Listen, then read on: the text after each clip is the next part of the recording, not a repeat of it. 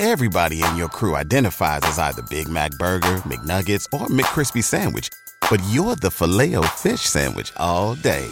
That crispy fish, that savory tartar sauce, that melty cheese, that pillowy bun. Yeah, you get it. Every time. And if you love the filet of fish, right now you can catch two of the classics you love for just $6. Limited time only. Price and participation may vary. Cannot be combined with any other offer. Single item at regular price. Ba da ba ba ba. ¿Te preocupas por tu familia? Entonces, ¿por qué darles solo huevos ordinarios cuando pueden disfrutar de lo mejor? Eggland's Best, los únicos huevos con ese delicioso sabor fresco de granja, además de la mejor nutrición, como 6 veces más vitamina D, 10 veces más vitamina E y 25% menos de grasa saturada que los huevos regulares, además de muchos otros nutrientes importantes. Así que, dales los mejores huevos. Eggland's Best, mejor sabor, mejor nutrición, mejores huevos.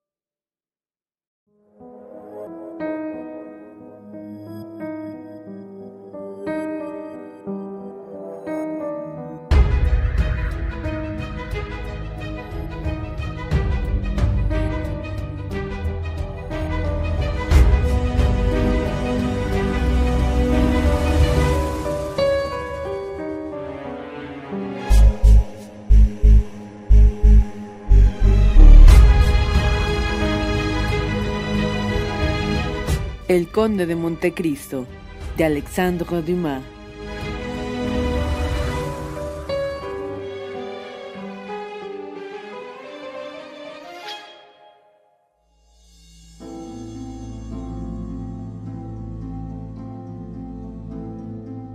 Capítulo 18. El Tesoro.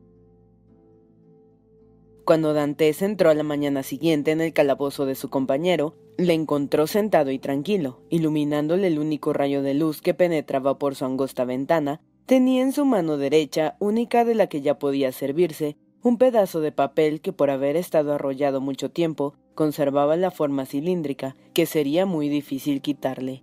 El abate se lo enseñó a Dantes sin decir una palabra. ¿Qué es esto? le preguntó el joven. Míralo bien, repuso el abate sonriendo. Por más que miro, dijo Dantes, no veo sino un papel medio quemado que contiene algunas letras góticas, escritas con tinta muy extraña. Este papel, amigo mío, ya puedo decírselo todo, puesto que le he probado. Este papel es mi tesoro, la mitad le pertenece desde hoy. Un sudor frío corrió por la frente de Dantes hasta entonces, y ya hemos visto cuánto tiempo había transcurrido entonces, evitó cuidadosamente el hablar a Faria de aquel tesoro, ocasión de su pretendida locura. Por su instintiva delicadeza, no había querido Edmundo herir esta fibra dolorosa, y por su parte, Faria también cayó, haciéndole tomar aquel silencio por el recobro de la razón, pero ahora sus palabras, justamente después de una enfermedad tan grave, anunciaban que recaía en la locura. Su tesoro, balbuceó Dantes. El abate se sonrió. Sí, le dijo, su corazón Edmundo es noble en todo, y de su palidez y su temblor infiero lo que le sucede en este instante. Pero tranquilícese, que no estoy loco. El tesoro existe, Dantes. Ya que no he podido poseerlo, usted lo poseerá.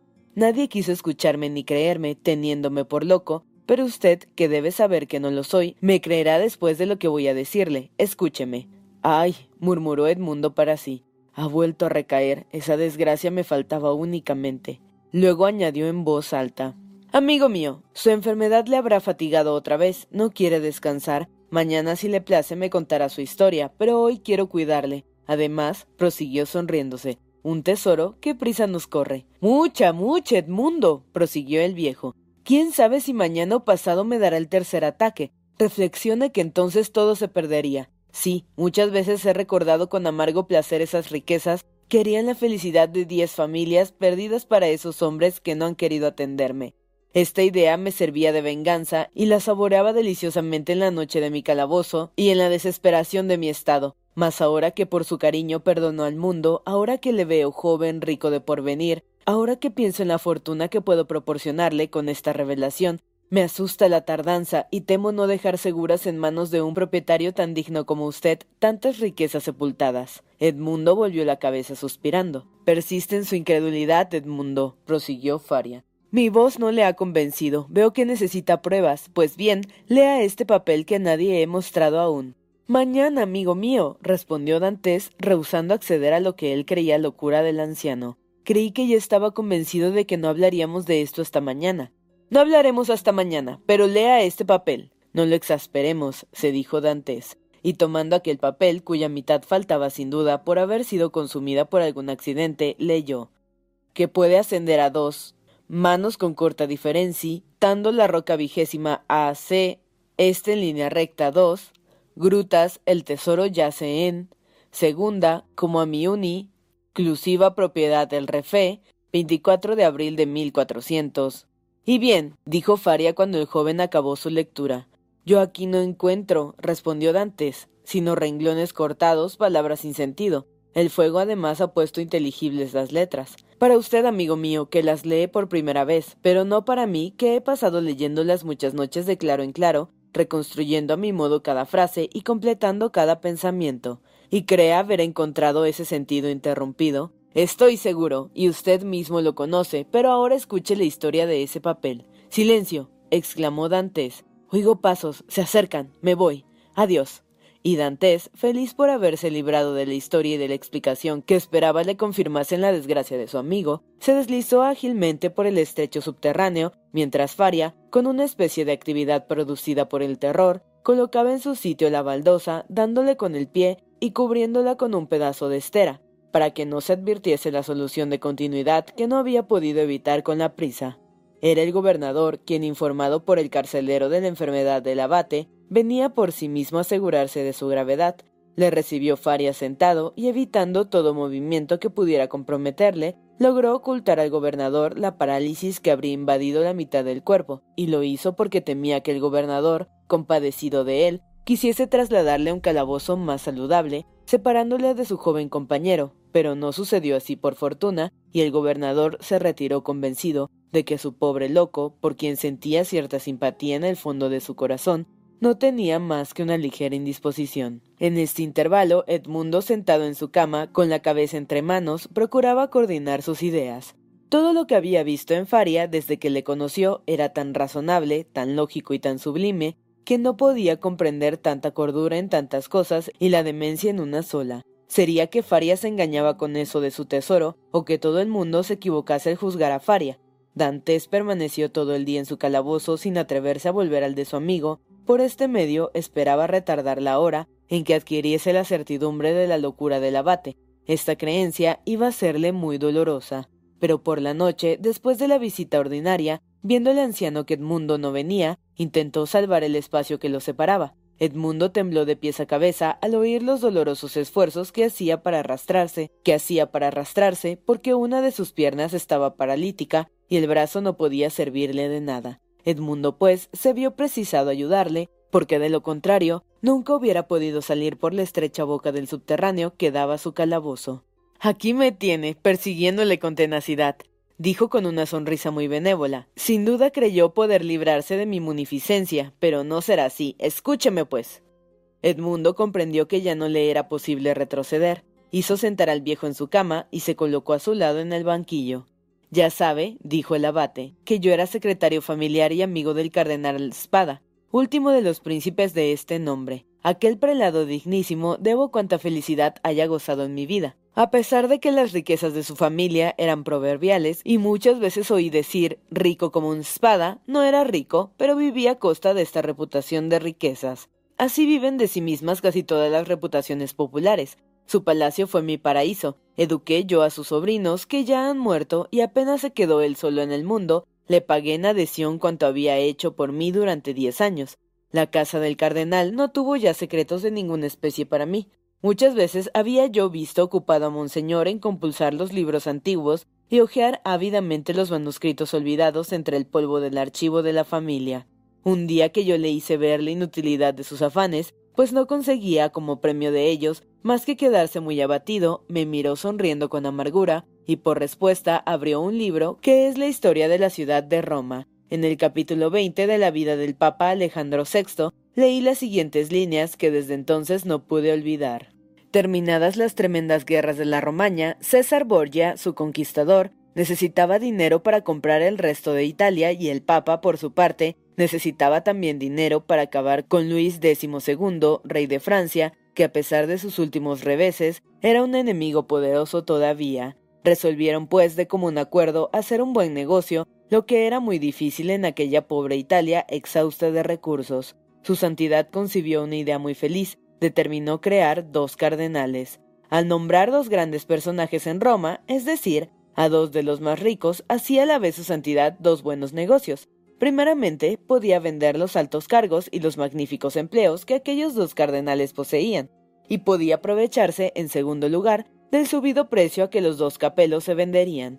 Otra tercera especulación resultaba de esto que podremos conocer muy pronto. Al momento encontraron el Papa y César Borgia, sus futuros cardenales. Uno era Juan Rospigliosi, que ostentaba las más altas dignidades de la Santa Sede, y el otro César Spada, uno de los romanos más notables y más ricos.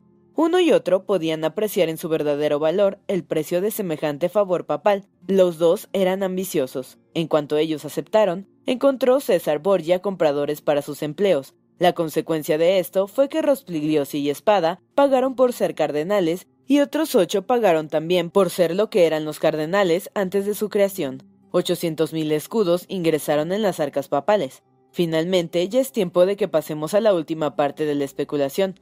Rospligliosi y Espada se vieron colmados de halagos por el Papa, que habiéndoles conferido por sí mismo las insignias del cardenalato, estaba seguro de que ellos, por demostrar dignamente su gratitud, realizarían toda su fortuna para fijar en Roma su residencia. Así en efectivo sucedió y el Papa y César Borgia los convidaron a comer.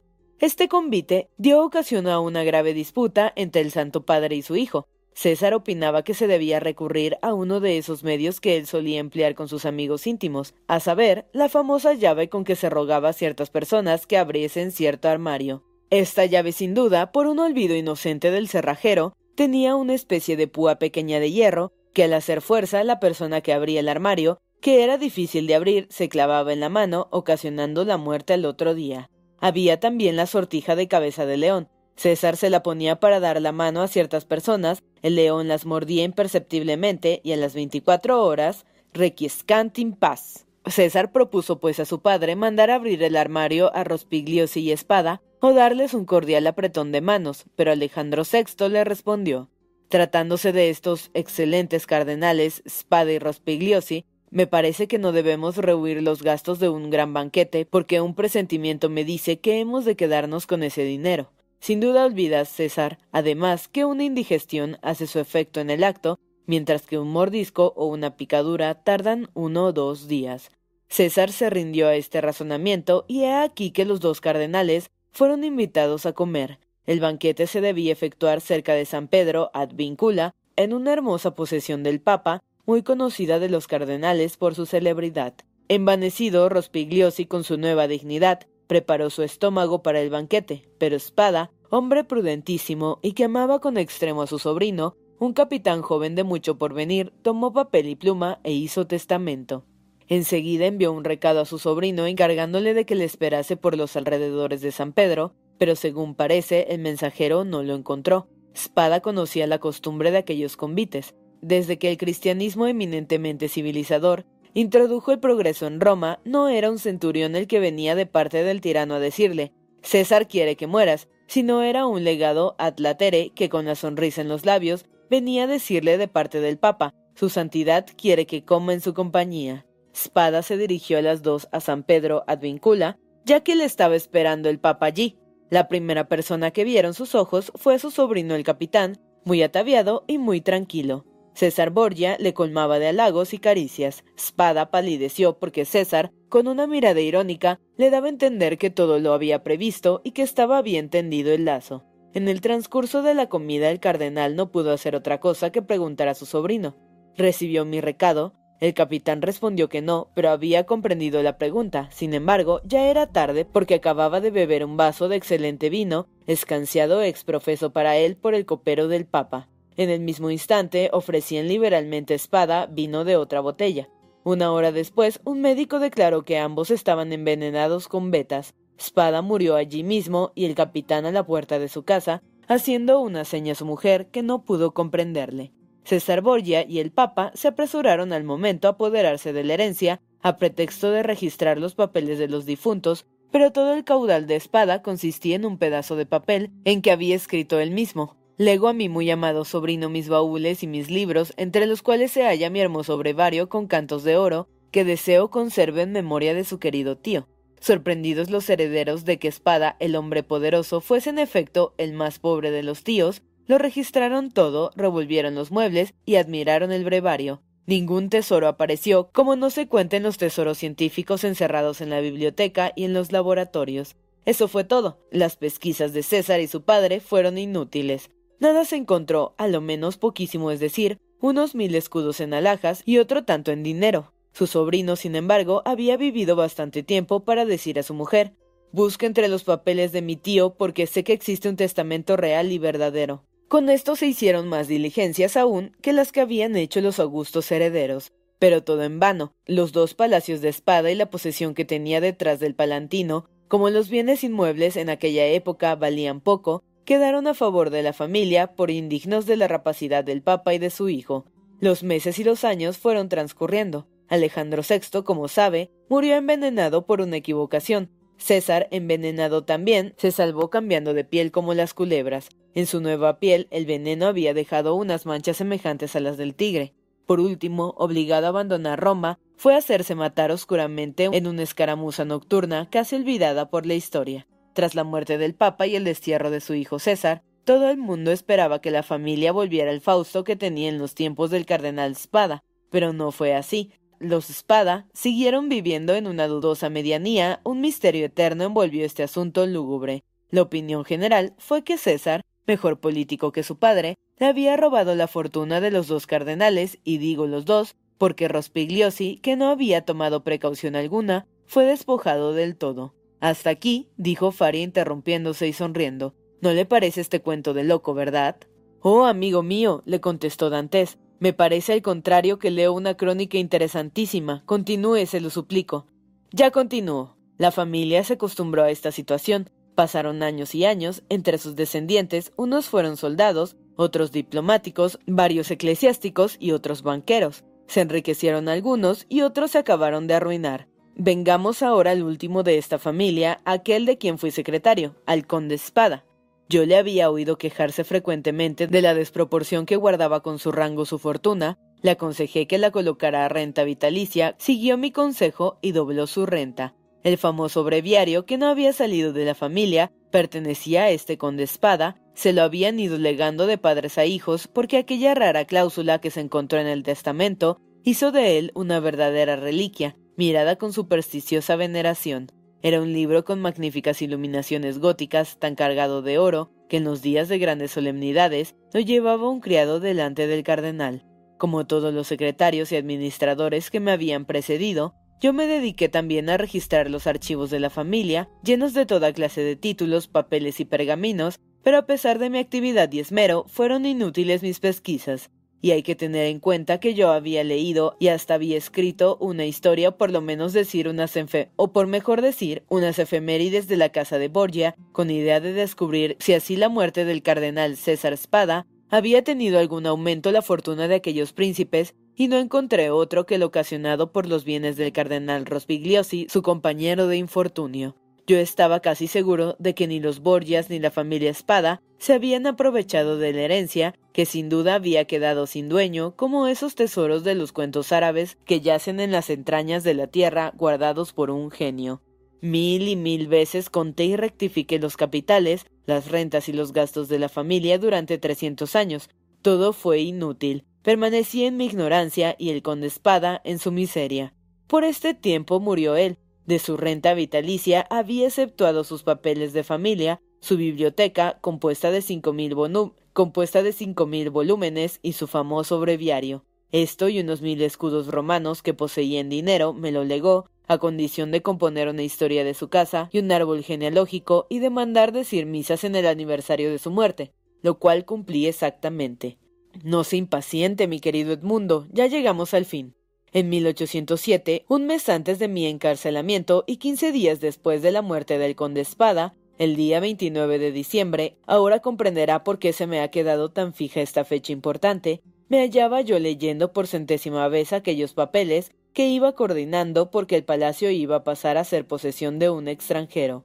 Yo pensaba salir de Roma y establecerme en Florencia con todo el dinero que poseía, que eran unas doce mil libras, mi biblioteca y mi famoso breviario. Me hallaba, pues, como digno, fatigado por aquella tarea, y algo indispuesto por un exceso que había hecho en la comida, y dejé caer la cabeza entre las manos y me quedé dormido.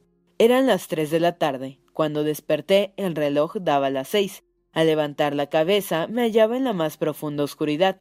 Llamé para que me trajesen luz, pero nadie acudió. Entonces resolví servirme de mí mismo, que era además un hábito filosófico que iba a serme muy necesario. Con una mano tomé la bujía ya preparada y con la otra busqué un papel para encenderlo en la moribunda llama que quedaba en la chimenea, pero por miedo a que, debido a la oscuridad, tomara un papel interesante en vez de otro inútil, me hallaba perplejo cuando recordé haber visto en el famoso breviario que estaba sobre la mesa un papel viejísimo, ya casi negro, que seguramente servía de registro o seña y sin duda había durado tantos años en aquel libro por la veneración con que los herederos lo miraban. Lo busqué, pues a tientas, lo encontré, lo retorcí, y acercándolo a la llama lo encendí. Pero al mismo tiempo, como por encanto, a medida que el fuego se propagaba, vi aparecer unas letras negruzcas que por momentos iban convirtiéndose en pavesa.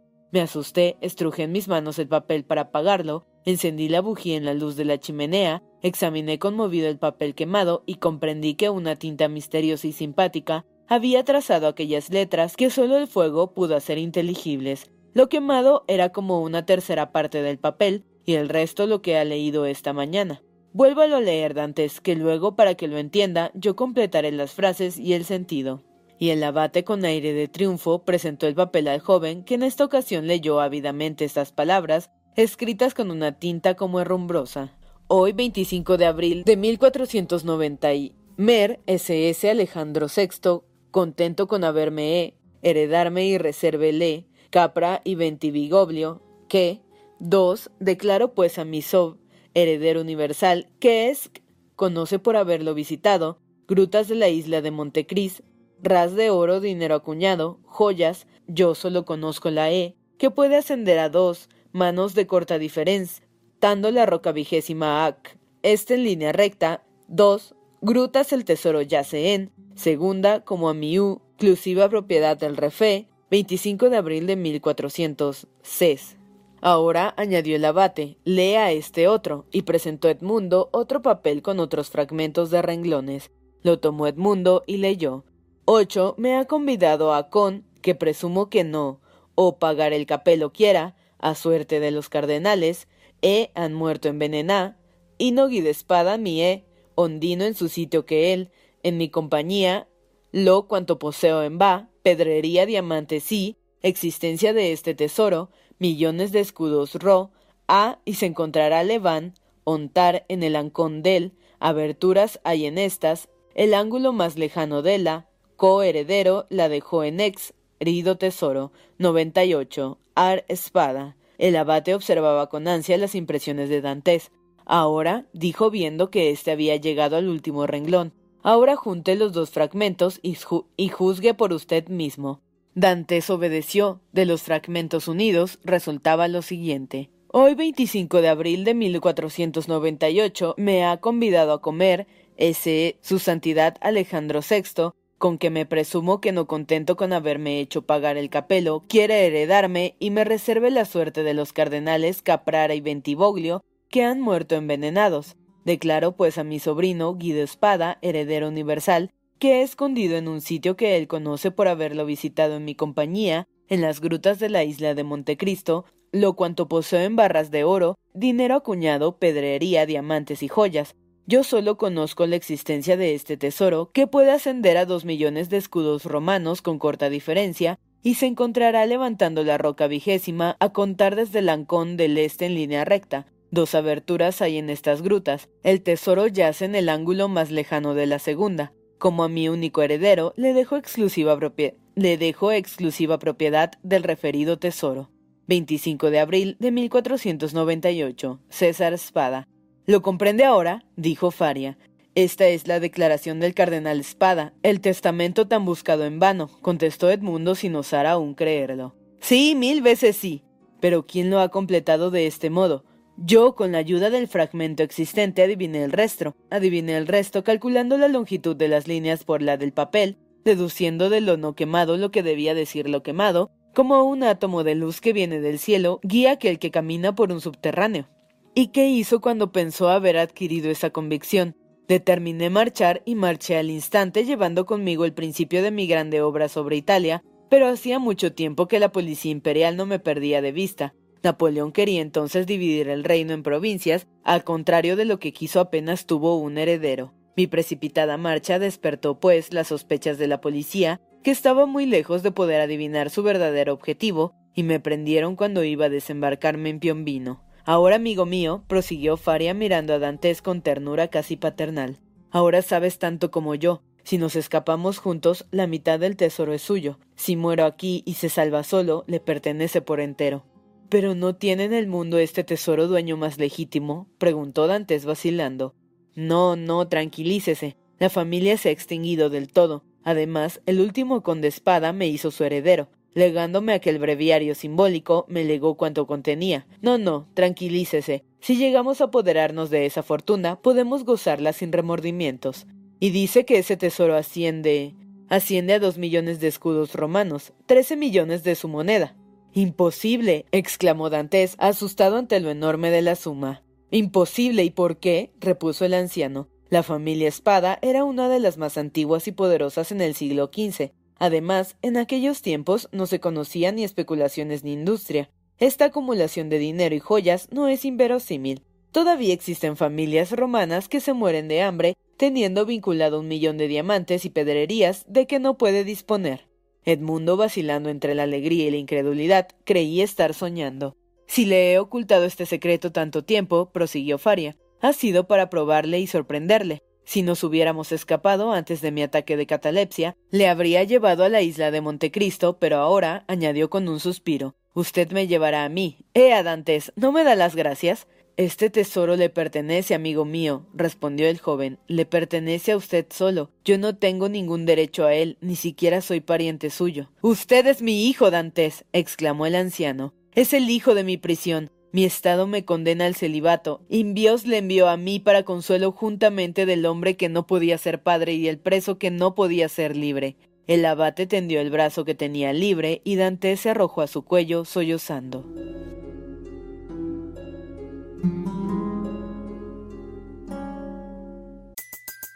Everybody in your crew identifies as either Big Mac Burger, McNuggets, or McCrispy Sandwich, but you're the filet fish Sandwich all day. That crispy fish, that savory tartar sauce, that melty cheese, that pillowy bun. Yeah, you get it every time. And if you love the filet of fish, right now you can catch two of the classics you love for just $6. Limited time only. Price and participation may vary. Cannot be combined with any other offer. Single item at regular price. Ba da ba ba ba. ¿No se merece tu familia lo mejor? Entonces, ¿por qué no los mejores huevos? Ahora, Egglands Best están disponibles en deliciosas opciones. Huevos clásicos, de gallina libre de jaula y orgánicos de Egglands, que ofrecen un sabor más delicioso y fresco de granja que le encantará a tu familia. En comparación con los huevos ordinarios, Egglands Best contiene la mejor nutrición como 6 veces más vitamina D, 10 veces más vitamina E y el doble de omega 3 y B12. Solo Egglands Best. Mejor sabor, mejor nutrición, mejores huevos. Visita egglandsbest.com para más información.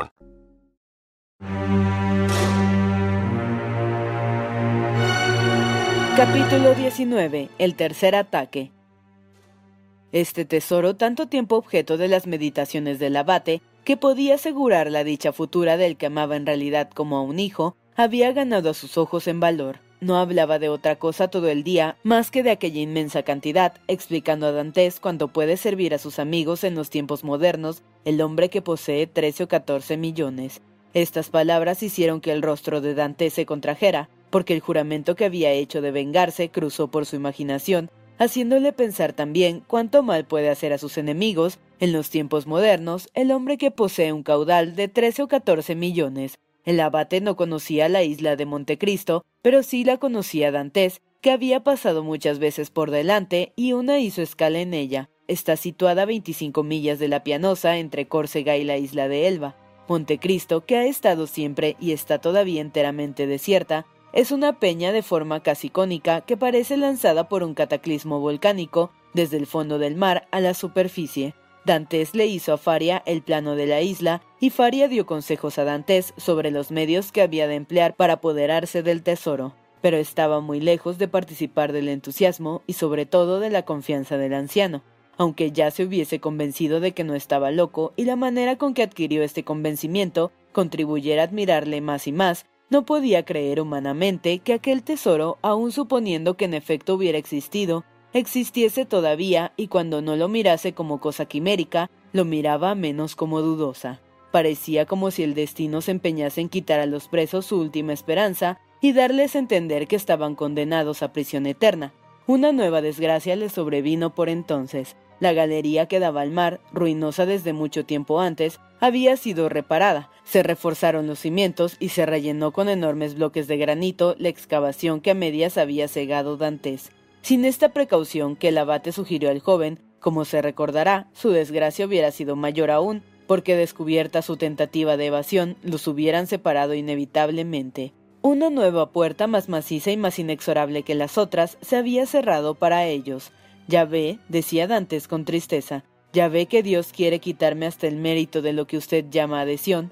Le prometo permanecer aquí eternamente, y ahora ni aún libre soy para cumplir mi promesa. Me quedaré sin el tesoro como usted, y ni uno ni otro saldremos de este castillo.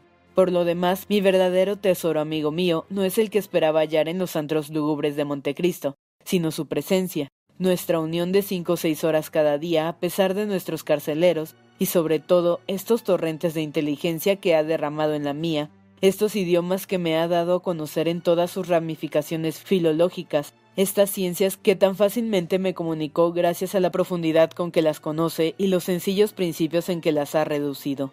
Este es mi verdadero tesoro, amigo mío. Con esto sí que me ha dado riqueza y felicidad.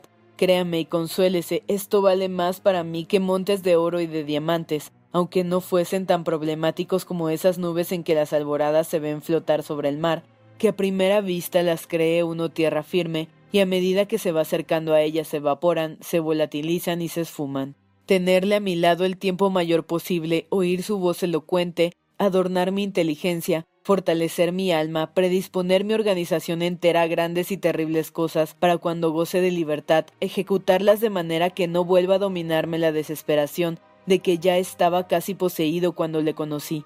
Esta es la fortuna que le debo, y no quimérica, sino tan verdadera que todos los soberanos del mundo, aunque fuesen como César Borgia, no podrían arrebatármela. Esto hizo que para los dos infelices fuesen los días, sino venturosos, menos largos y más tranquilos. Faria, que en tantos años ni una palabra había dicho de su tesoro, hablaba de él a cada instante. Según había previsto, se quedó enteramente paralítico del brazo derecho y la pierna izquierda, y casi perdió toda esperanza de volver a servirse de ellos, pero soñaba siempre con la libertad o la fuga de su compañero, y gozaba con él con esta idea. Temeroso de que aquel papel se perdiese o se extraviase algún día, obligó a Dantes a aprenderlo de memoria, y lo aprendió en efecto desde la primera palabra hasta la última. Seguros entonces de que nadie por el primer trozo podría adivinar su contenido completo, hicieron pedazos el segundo. A veces pasaba Faria horas enteras dando instrucciones a Edmundo, instrucciones que debían servirle al hallarse en libertad.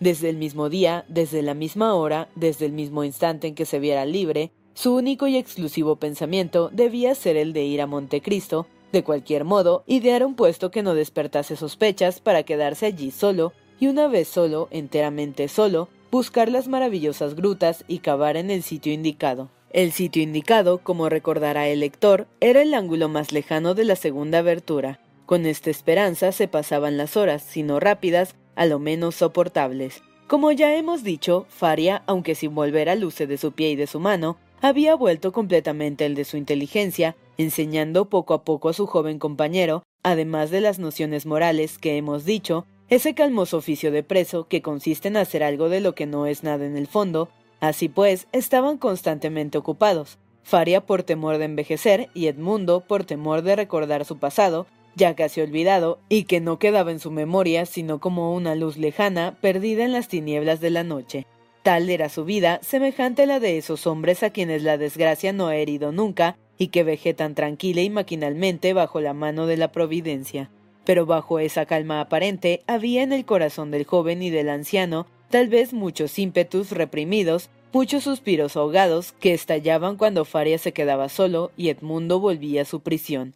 Una noche se despertó este último sobresaltado, figurándose haber oído que le llamaban, Abrió los ojos y procuró saber de dónde provenía aquel sonido. Su nombre, o más bien una voz doliente que se esforzaba por pronunciarlo, llegó hasta sus oídos. Se incorporó en la cama lleno de angustia y sudoroso, y escuchó atentamente. No había duda, la voz venía del calabozo de su compañero.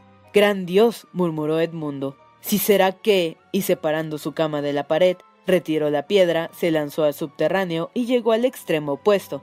La baldosa estaba levantada. Al vacilante resplandor de aquella lámpara tosca de que ya hemos hablado, vio Dantes al abate pálido en extremo y aunque en pie, agarrado a su cama para poder sostenerse. Sus facciones estaban trastornadas por aquellos horribles síntomas que Dantes ya conocía y que tanto le asustaran anteriormente. Comprende, mi amigo, ¿no es verdad? le dijo Faria resignado. Nada tengo que decirle. Edmundo lanzó un grito de dolor y perdiendo completamente la cabeza, se dirigió a la puerta gritando ¡Socorro! ¡Socorro! Faria tuvo suficientes fuerzas aún para detenerle. Silencio o está perdido, le dijo. No pensemos sino en usted, amigo mío, en hacerle soportable la prisión y posible fuga. Años enteros necesitaría para volver a hacer lo que yo hasta aquí hice, y sería vano en cuanto nuestros carceleros conociesen que estamos de acuerdo. Por otra parte, tranquilícese, amigo, que no estará vacío mucho tiempo este calabozo que yo voy a abandonar. Otro desgraciado vendrá a ocupar mi puesto. ¿Acaso él será joven y fuerte y sufrido como usted y podrá ayudarle en su fuga que yo impedía? Ya no tendrá un semicadáver adherido a usted que paralizará todos sus esfuerzos. Decididamente Dios se acuerda de usted y le da más que le quita, pues ya es tiempo de que yo muera. Edmundo no pudo hacer otra cosa más que cruzar las manos y exclamar Oh, amigo mío, amigo mío, calle. Luego, recobrando su fortaleza que le abandonó un instante por aquel golpe imprevisto y su valor vencido por las palabras del viejo, repuso Oh, ya le salvé una vez, bien puedo salvarle otra.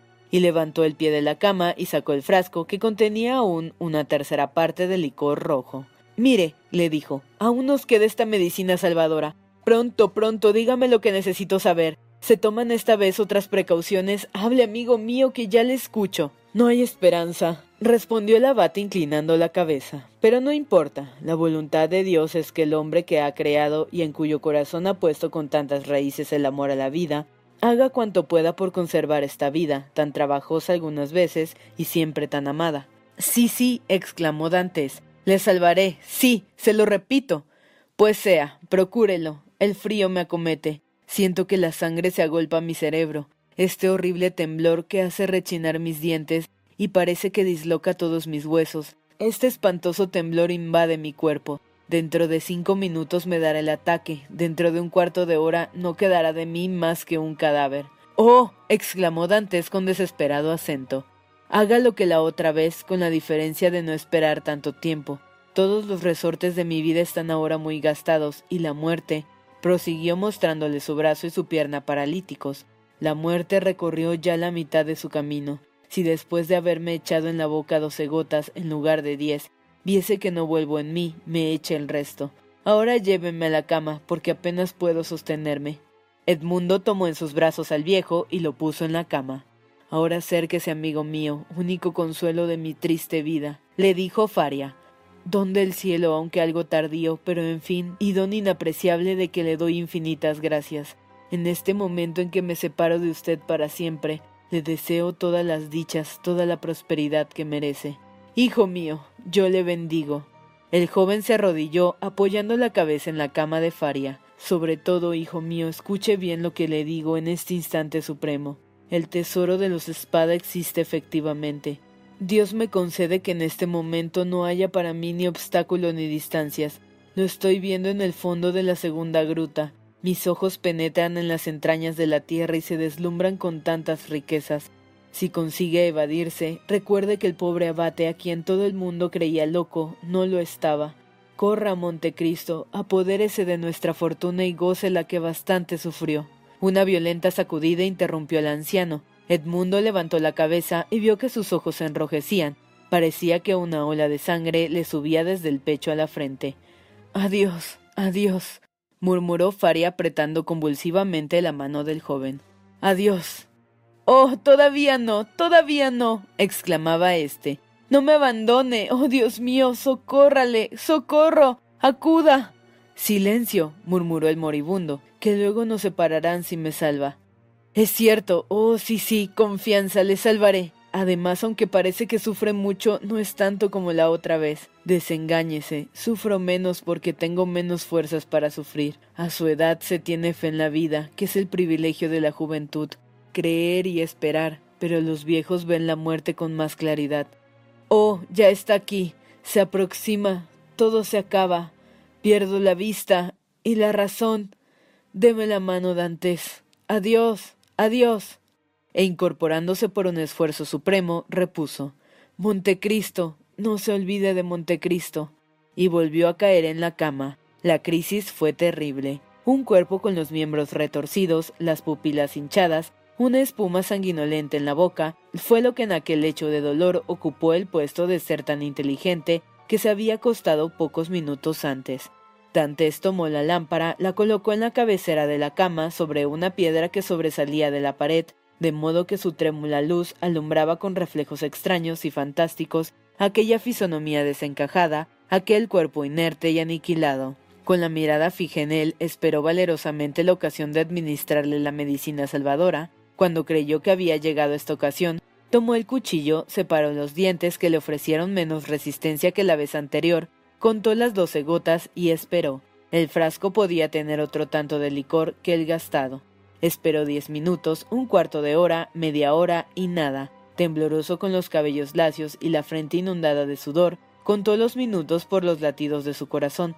Entonces pensó que ya era tiempo de arriesgar la última prueba, acercó el frasco a los labios sanguinolentos de Faria y sin necesidad de separarle las mandíbulas, que no habían vuelto a juntarse, echó en la boca el resto del líquido. El efecto fue galvánico. Una violenta contracción sacudió todos los miembros de Faria, sus ojos volvieron a abrirse con una expresión horrorosa, exhaló un suspiro que parecía un grito, y fue luego poco a poco quedándose inmóvil, únicamente los ojos le quedaron abiertos. Media hora, una y hasta hora y media pasaron, siendo de agonía para Edmundo, inclinado hacia su amigo con la mano sobre su pecho, sintió sucesivamente irse el cuerpo enfriando y el latido del corazón hacerse sordo y profundo. Todo acabó bien pronto, se apagó el último latido, la cara se puso lívida y aunque los ojos seguían abiertos, ya no miraban. Ya eran las seis de la mañana y rayaba el día. Su luz indecisa penetrando en el calabozo amenguaba la de la lamparilla moribunda, sus ráfagas extrañas y fantásticas daban tal vez al cadáver apariencias de vida. En tanto duró la lucha del día con la noche, Dantes pudo dudar aún, pero cuando se hizo enteramente de día, llegó a comprender que se hallaba solo con un cadáver. Entonces se apoderó de él un terror profundo e invencible.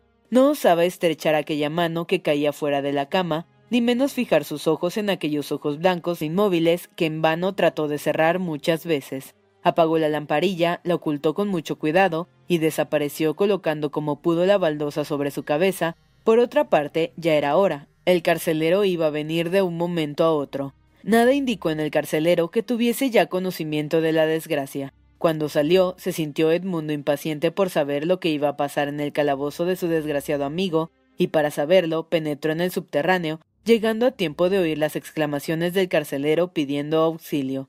Pronto acudieron los otros carceleros, se oyó después ese paso regular y sordo que usan los soldados, aunque no estén de servicio. Tras los soldados se presentó el gobernador. Edmundo oyó rechinar la cama como si diesen vuelta al cadáver, y la voz del gobernador que ordenaba que le echasen agua a la cara, y que viendo que ésta no le causaba efecto alguno, mandó a buscar al médico. El gobernador salió y algunas frases compasivas llegaron a oídos de Dantes, mezcladas con risas burlonas. Vamos, vamos, el loco ha ido a reunirse con su tesoro, decía uno. Buen viaje. Con todos sus millones no tendrá para pagar la mortaja, añadía otro. Oh, las mortajas del castillo de If no cuestan muy caras, respondía un tercero. Quizá como eclesiástico hagan algunos gastos más por él, dijo uno de los primeros interlocutores. Este irá al saco. Edmundo no perdió una sola palabra, pero apenas comprendía lo que decían. A poco dejaron de oírse las voces y juzgó que habían salido del calabozo. Sin embargo, no se atrevió a entrar en él porque era fácil que alguno se hubiera quedado a velar al muerto. Conteniendo su respiración, permaneció mudo e inmóvil. Transcurrida una hora sobre poco más o menos, interrumpió el silencio un leve ruido que iba aumentándose. Era el gobernador que volvía acompañado del médico y de algunos oficiales. Hubo un momento de silencio. Era evidente que el médico se acercaba a la cama y examinaba el cadáver. Pronto comenzó la discusión. El médico analizó la enfermedad de que había sido atacado el preso y declaró que estaba muerto. La conversación tenía un tono de indiferencia que indignó a Dantes, pareciéndole que todo el mundo debía profesar al pobre abate una parte de la afección que le profesaba a él. Lo siento mucho, dijo el gobernador respondiendo a la declaración del médico. Mucho lo siento porque era un preso amable e inofensivo que nos divertía con su locura y sobre todo fácil de guardar. Oh, repuso el llavero, aunque no lo hubiéramos guardado también, hubiera permanecido aquí cincuenta años sin intentar una sola vez escaparse, yo lo aseguro. No obstante, indicó el gobernador, creo que sería oportuno a pesar de su declaración, y no porque dude de su ciencia, sino para poner a cubierto mi responsabilidad, sería conveniente que nos asegurásemos de que está efectivamente muerto. Hubo otro intervalo de silencio absoluto durante el cual Dantes, que seguía acechando, creyó que el médico examinaba y tocaba el cadáver por segunda vez.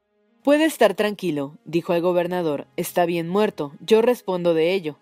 Ya sabe, caballero, repuso el gobernador con insistencia, que en estos casos no nos contentamos con un simple examen, con que dejando a un lado las apariencias, sírvase de cumplir las formalidades prescritas por la ley. Que calienten los hierros, ordenó el doctor, que en verdad es una precaución inútil. Esta orden de calentar los hierros hizo estremecer a Dantes. Se oyeron pasos precipitados, el rechinar de la puerta, idas y venidas, y después entró un mozo diciendo Aquí tiene el brasero con un hierro. Hubo otro instante de silencio, se oyó después un chirrido como de carne quemada, y un olor nauseabundo llegó hasta el horrorizado Dantes a través de la baldosa. Aquel olor de carne humana carbonizada hizo que Edmundo estuviera a punto de desmayarse. Bien ve, caballero, que está muerto efectivamente, dijo el doctor.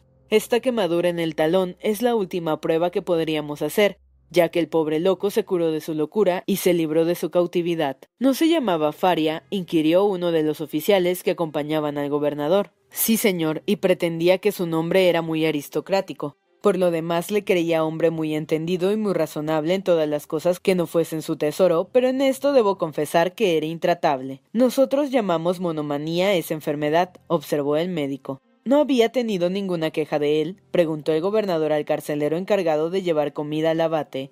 Nunca, señor gobernador, respondió el carcelero. Al contrario, muchas veces me divertía contándome historietas y hasta una vez que mi mujer estuvo enferma, me dio una receta que la hizo sanar al momento. Vaya, vaya, y yo que ignoraba que me la sabía con un colega, dijo el médico. Espero, señor gobernador, añadió sonriendo, que le trate como tal. Sí, sí, desde luego, le meteremos decentemente en el saco más nuevo que encuentre. ¿Está contento? ¿Tenemos que cumplir esa formalidad en su presencia? le preguntó el mozo. Sin duda alguna, pero dése prisa, que no pienso estar aquí todo el día. Dantes volvió a oír nuevas idas y venidas, y poco después, roce como una tela, Giró la cama sobre sus goznes y un pie pesado, como de un hombre que levantaba una carga, conmovió la baldosa que ocultaba Dantes. Luego volvió a rechinar la cama, como si el cadáver tomase su sitio.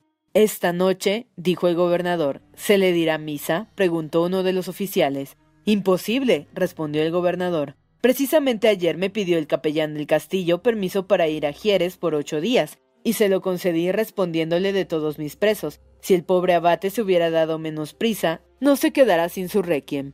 Bah, bah, dijo el médico con esa impiedad familiar de los de su profesión.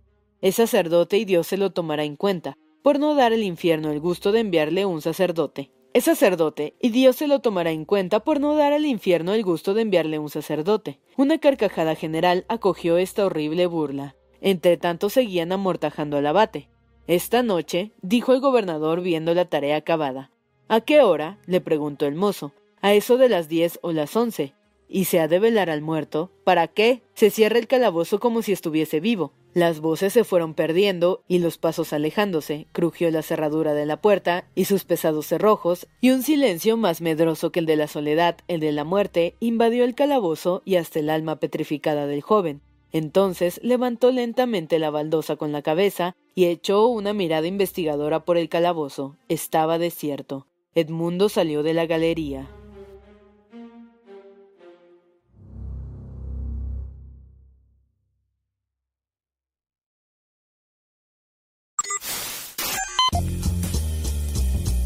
Pierdas la continuación de esta historia. Capítulos todos los lunes, miércoles y viernes Suscríbete. El Cuentero, con historias para tus oídos.